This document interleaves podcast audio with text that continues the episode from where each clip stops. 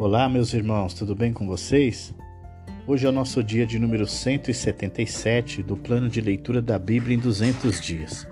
E nós lemos a carta aos Romanos a partir do capítulo 12, encerramos a carta aos Romanos e começamos a carta aos Coríntios, 1 Coríntios, e fomos até o capítulo de número 2.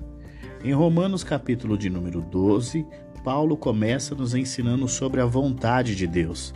Ele nos mostra que para viver o melhor de Deus, nós precisamos romper com o pecado e apresentar as nossas vidas como um sacrifício agradável a Deus. Por 11 capítulos, Paulo tem explicado o que Deus, em sua misericórdia, fez e ainda fará pelos pecadores arrependidos. Agora, ele lembra aos que experimentaram essa misericórdia que o ato de adoração mais adequado pelo qual podem mostrar sua gratidão é oferecer-se como sacrifício vivo a Deus. Eles não devem mais pensar e agir como não cristãos. Suas mentes devem ser mudadas para que vejam as questões de um ponto de vista diferente, o ponto de vista de Deus. À medida que aprendem a pensar de uma maneira mais cristã, eles conhecerão melhor a vontade de Deus e suas ações serão mais agradáveis a Ele. Isso não significa que eles ficarão orgulhosos ou terão altas opiniões sobre si mesmos. Em vez disso, aprenderão a ser mais honestos ao reconhecer quaisquer habilidades e limitações que possuam. Eles reconhecerão que, como membros do corpo de Cristo, a Igreja, todos receberão habilidades diferentes. Todos devem ser diligentes em cumprir a tarefa para a qual Deus os habilitou, seja nas funções de liderança na igreja ou nos vários ministérios para os necessitados. Os cristãos devem ser sinceros e diretos em tudo o que fazem. Eles devem, em particular, ter um cuidado amoroso por aqueles que são membros do corpo de Cristo. Além de serem espiritualmente entusiasmados, eles devem trabalhar duro para desenvolver qualidades de perseverança e devoção. Eles também devem ser generosos em dar ajuda prática aos seus irmãos na fé. Essas atitudes positivas devem ser mostradas também em relação aos que estão fora da igreja até mesmo aos perseguidores. Os cristãos não devem buscar vingança contra aqueles que os fazem mal, mas devem tentar viver em paz com todos. A punição dos perseguidores é uma questão de Deus decidir. A responsabilidade dos cristãos é tratá-los como se fossem amigos. Isso pode no final fazer com que os perseguidores se sintam tão envergonhados que se arrependerão de seus erros. Em Romanos capítulo de número 13, Paulo aborda um tema delicado: a sujeição às autoridades. Os cristãos de seus dias viviam sob a opressão do império.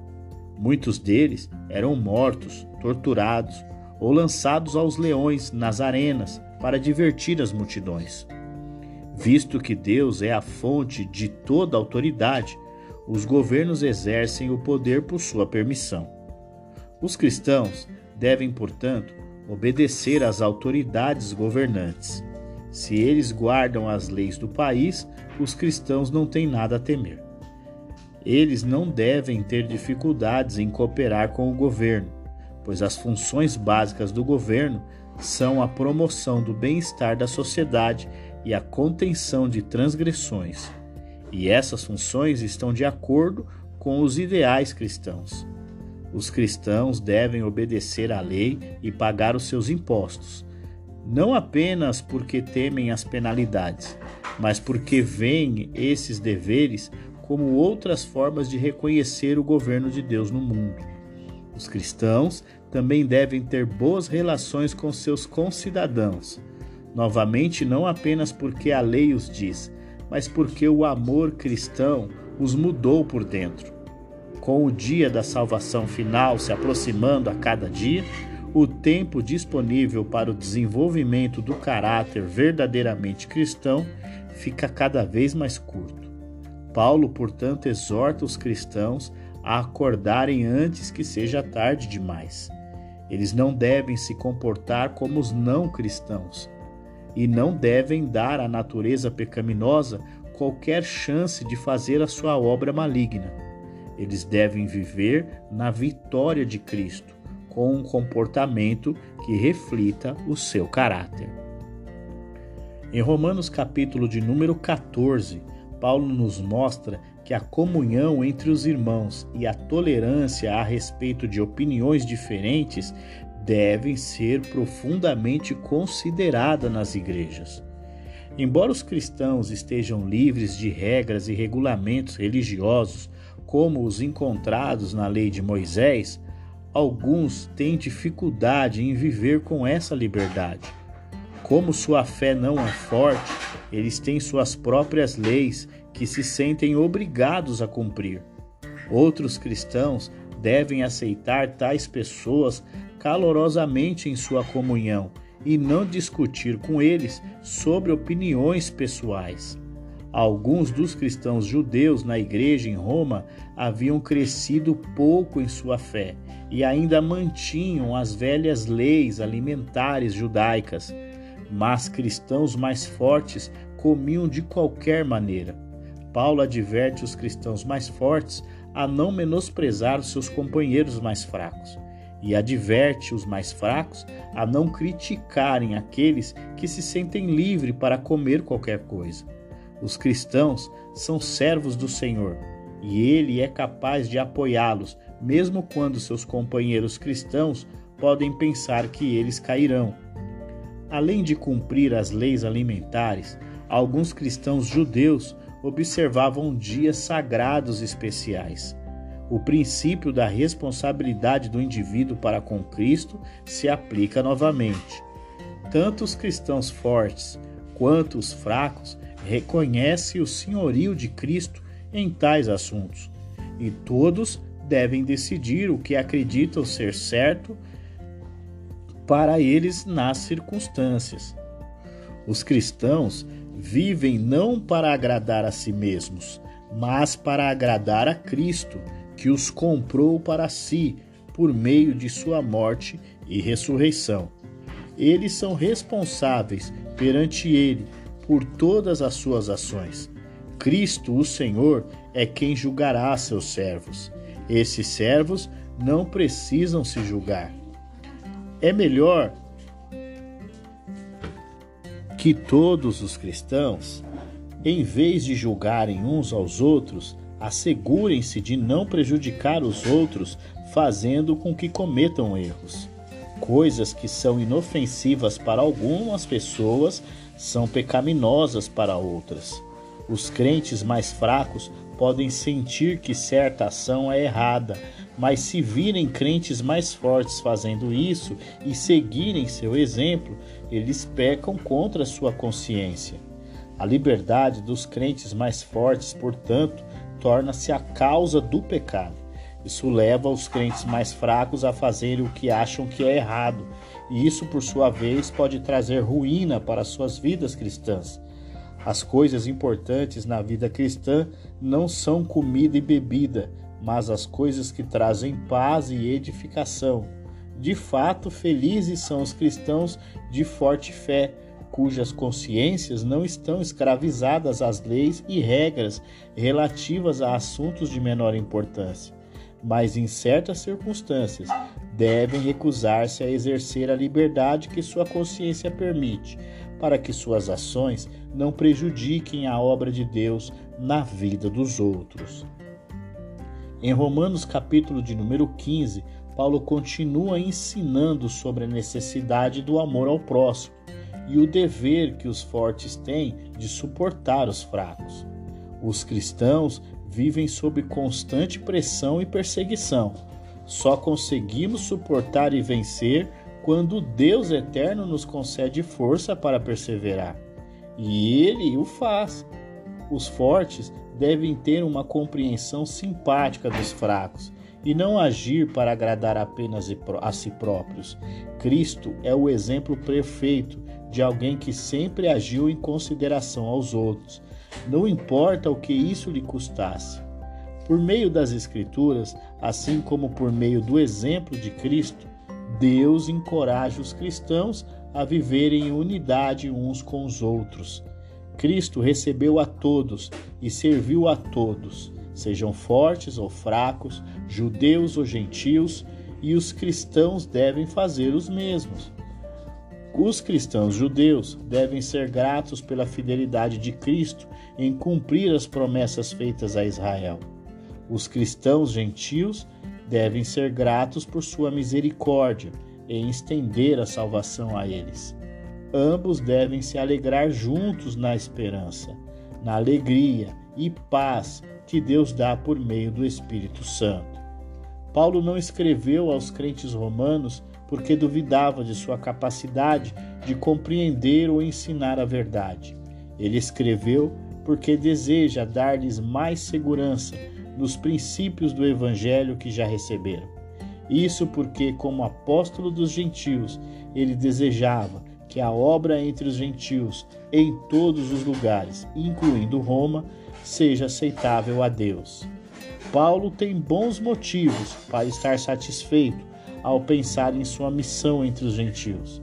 Embora sua ênfase não esteja no que ele fez, mas no que Deus fez por meio dele. Ele pregou o evangelho entre os gentios de Jerusalém ao Ilírico, uma região ao noroeste da Grécia, principalmente em lugares onde não havia sido pregado anteriormente. Esta preocupação em tornar o evangelho conhecido nas regiões não evangelizadas é a razão pela qual Paulo ainda não visitou Roma. Agora que terminou seu trabalho na Grécia, sente-se finalmente livre para ir para a Itália. De Roma, ele quer ir mais para o oeste e pregar o evangelho em outras áreas não evangelizadas, até mesmo na Espanha. Primeiro, porém, ele vai entregar um presente em dinheiro das igrejas gentias aos cristãos pobres em Jerusalém. Ele acredita que é apropriado que os gentios façam essa oferta aos seus irmãos judeus, visto que eles devem sua salvação aos judeus em primeiro lugar.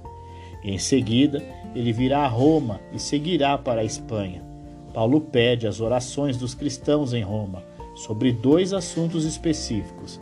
Ele pede que orem primeiro para que os judeus incrédulos não o ataquem e, em segundo lugar, para que a igreja de Jerusalém o aceite de bom grado.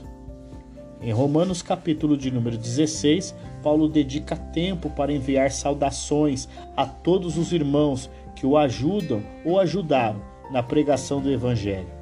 Isso nos mostra que não importa o quão bom sejamos, precisamos de ajuda e somos melhores trabalhando em equipe. Quem levou esta carta a Roma foi Febe, uma mulher muito respeitada por seu trabalho na igreja de Sencreia. Na igreja de Sencreia um dos portos marítimos de Corinto. Ela tinha sido uma ajudadora incansável de Paulo e de muitos outros, e Paulo pedia aos cristãos romanos que a recebessem. Em seguida, Paulo envia saudações a várias pessoas que conheceu durante suas viagens missionárias e que agora viviam em Roma. Os primeiros entre esses eram os amigos leais de Paulo, Áquila e Priscila. Eles estavam agora de volta a Roma depois de um tempo em Éfeso e uma igreja em uma igreja local e se reuniam em sua casa. Pouco se sabe sobre a maioria dos outros que Paulo menciona. Havia judeus e gentios, e alguns como Júnias e Andrônico eram trabalhadores cristãos proeminentes. Paulo menciona várias mulheres que eram bem conhecidas por seu serviço cristão, e uma em particular que foi de grande ajuda pessoal para ele. Ele enviava saudações a duas famílias adicionais onde grupos de cristãos se reuniram. Um aviso é dado para tomar cuidado com aqueles que, por sua fala mansa, enganavam as pessoas e criavam divisões dentro da Irmandade. Líderes sábios, porém, não seriam enganados por palavras lisonjeiras. Eles reconheceriam Satanás trabalhando entre eles e triunfariam sobre eles. Várias pessoas que estavam com Paulo em Corinto se juntaram a ele para enviar saudações. Estes incluem seu secretário Tércio e seu anfitrião Gaio. Paulo termina sua carta com mais uma nota de louvor a Deus, que por meio da velha ordem preparou o caminho para a nova vida, para o evangelho cristão. E agora isso tornou possível. É uma vida que pessoas de todas as nações podem ter por meio da fé e da obediência. E assim nós encerramos o nosso livro de Romanos e começamos agora a primeira carta aos Coríntios. Paulo começa saudando a igreja de forma amorosa e paterna. Ele expressa a sua alegria ao saber que a fé dos irmãos tem sido confirmada com o passar do tempo.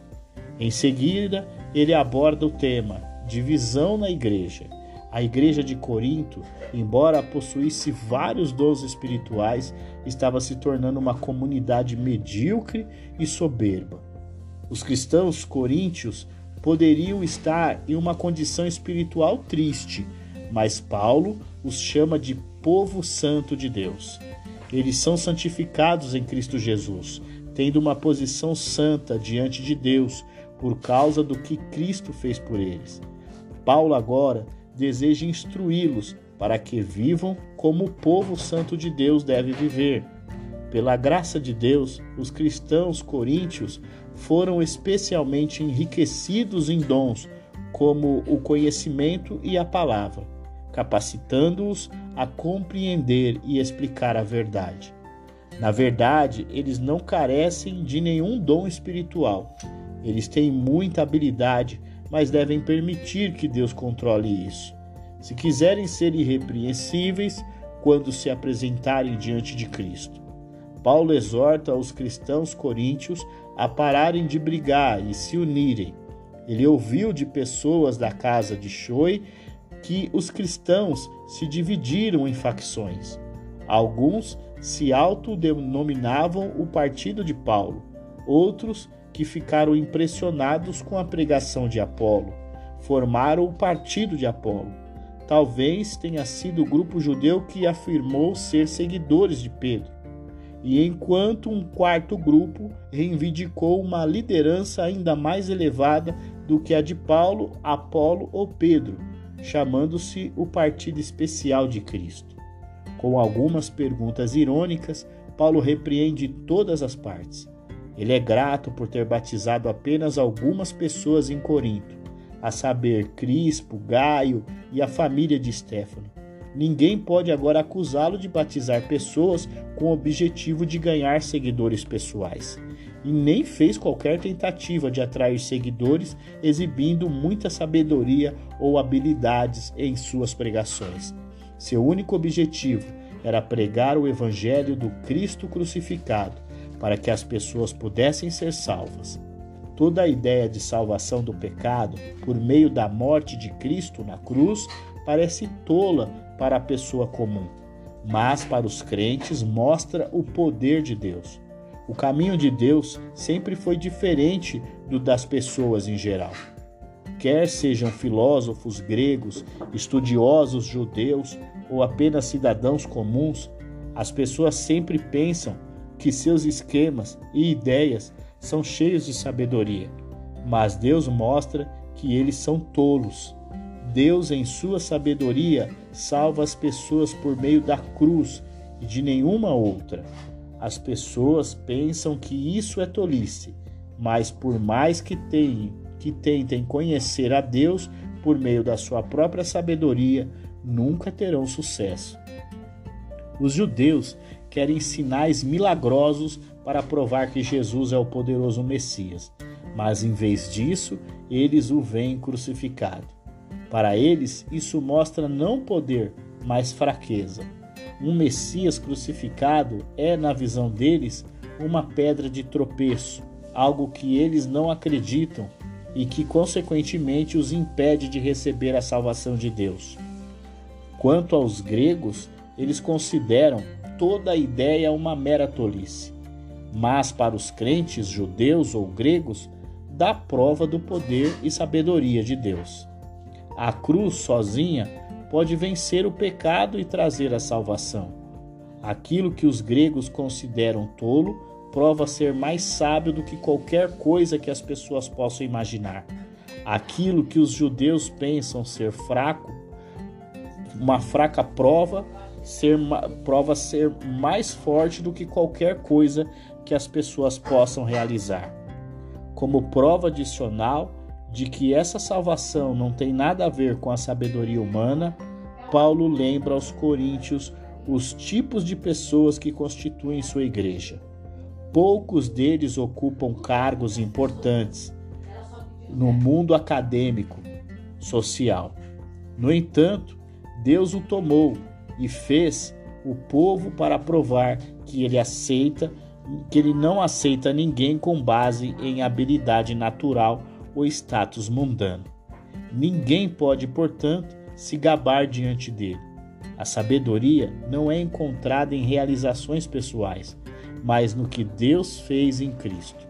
Por meio de Cristo, Deus corrigiu os crentes consigo mesmo, declarou-os santos e os libertou do poder do pecado. Tudo se centra em Cristo. Os crentes se orgulham apenas dele.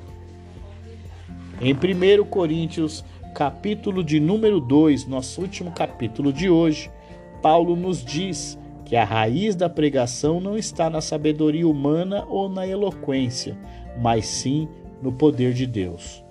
Paulo lembra aos coríntios que, quando estava entre eles, não procurava impressioná-los com nenhuma grande demonstração de aprendizado.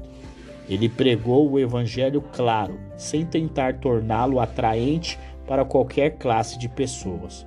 Durante o seu tempo em Corinto, Paulo estivera fisicamente fraco e não tinha sua ousadia usual. Como resultado, sua pregação não era nada impressionante.